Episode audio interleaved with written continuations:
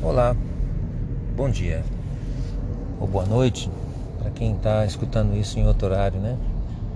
Esse é o sétimo episódio do nosso podcast, Pérolas da Constelação.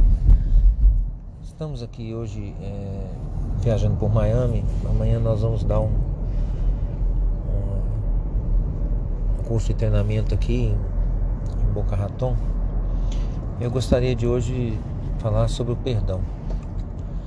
Esse é um tema bastante interessante porque nós já tivemos a oportunidade, por exemplo, de trabalhar com um grupo uma vez numa universidade e eu devia ter umas 60 pessoas na sala, dos quais talvez 50 eram pastores protestantes ou pessoas ligadas à igreja.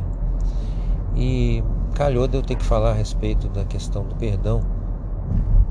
E quando eu falei que esse perdão, assim como as pessoas imaginam, onde a vítima simplesmente é, diz você está perdoado e como, como por encanto assim cancela a culpa e as consequências daquilo que o ofensor fez, isso não existia. Muitos deles se revoltaram, alguns queriam até sair da sala. Foi até um episódio engraçado assim, porque eles partiam do pressuposto que esse perdão é a base da doutrina cristã e tudo mais. É, gastou assim quase uma hora para mim poder dirimir a dúvida e explicar para eles exatamente o que eu queria dizer quando eu dizia que esse perdão dessa forma não existia, né? Então hoje nós vamos falar um pouquinho sobre isso. Eu vou ter que pedir também a vocês que me ouvem que talvez façam um pequeno experimento junto comigo nesse podcast para que vocês possam realmente aquilatar o que seja realmente um perdão que funciona, né? um perdão que tem um efeito realmente liberadora entre as partes envolvidas. Vamos lá.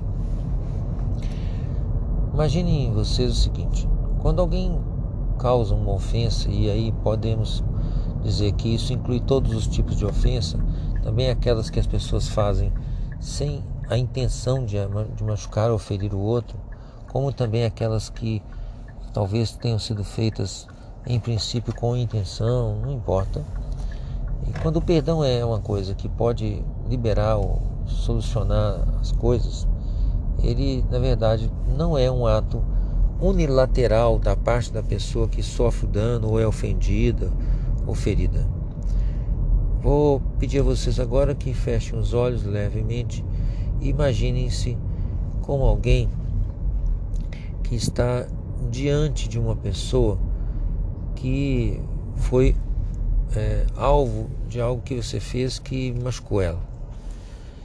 Então você fecha os olhos, se imagina nessa posição e olhando para essa pessoa que você feriu ou, ou machucou, você diz para ela assim: Olha, Fulano, eu feri você, por favor me perdoa. E você pode imaginar essa pessoa olhando para você, uma pessoa que você tem um relacionamento, né? E ela diz para você assim: tá perdoado. Não me deve mais nada. Sinta o seu corpo enquanto você fala isso e quando você escuta isso.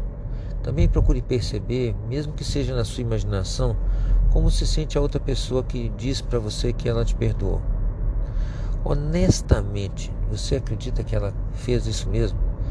Que ela simplesmente apagou as consequências daquilo que você fez e agora está tudo bem?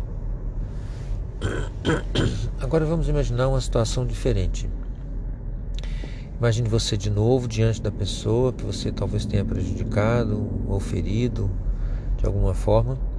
E ao invés de dizer perdoar, pedir a ela perdão, você diz assim: Olha, eu, eu sinto muito que eu fiz isso para você. Eu não posso desfazer mas eu estou disposto a assumir as consequências e se houver uma chance, eu gostaria que você me desse a oportunidade de compensá-lo, compensar você, ou compensá-lo, ou compensá-lo, por assim dizer, em relação àquilo que eu fiz.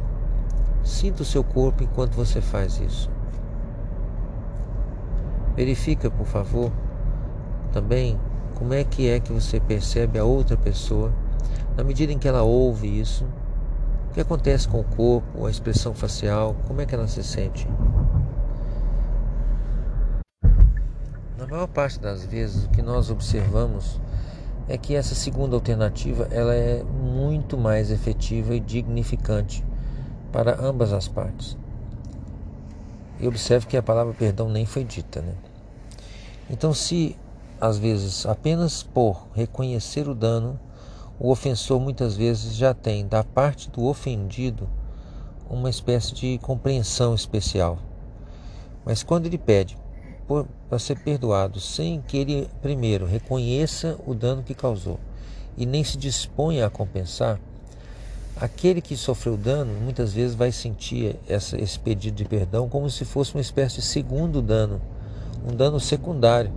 É como se ele dissesse assim: Olha, eu fiz uma coisa que te feriu e agora, além de tudo, você que sofreu dano ainda tem que arrumar e consertar a situação toda sem que a parte que ofendeu tenha que fazer nada. Ela só fica lá parada pedindo perdão. Não admira que muitas vezes nessa situação aquele que foi ofendido ou ferido fica ainda mais machucado e ferido ainda, porque ele sente que é uma espécie de abuso da parte do ofensor é aquilo que está sendo solicitado. Dessa forma podemos perceber que o perdão exige, na verdade, um processo de solução que é muito mais do que simplesmente um ato de vontade daquela pessoa que sofreu o dano.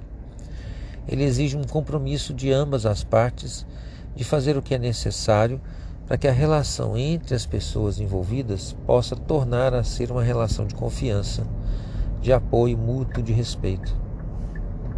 Isso exige, da parte do ofensor, uma disposição de assumir sua responsabilidade na situação e da parte do ofendido uma, uma disposição também de aceitar uma compensação.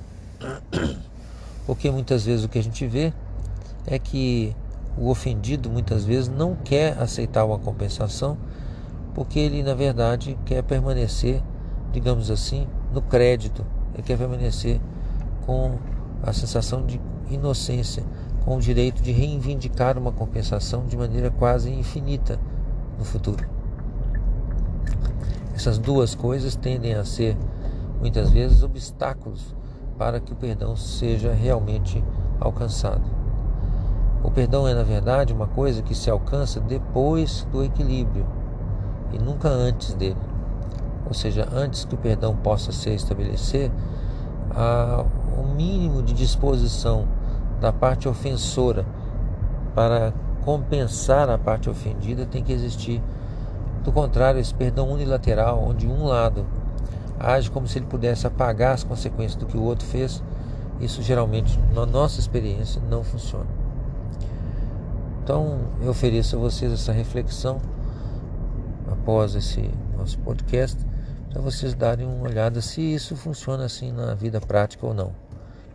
É, eu reconheço que muitas vezes não estou conseguindo aqui, devido a uns problemas que eu estou tendo com o meu tempo, é claro, e o celular, que é onde eu gravo esse material do podcast, de fazer o podcast na regularidade desejada. Mas eu vou me empenhar um pouco mais para que a gente consiga soltar aqui pelo menos um podcast semanal, ok?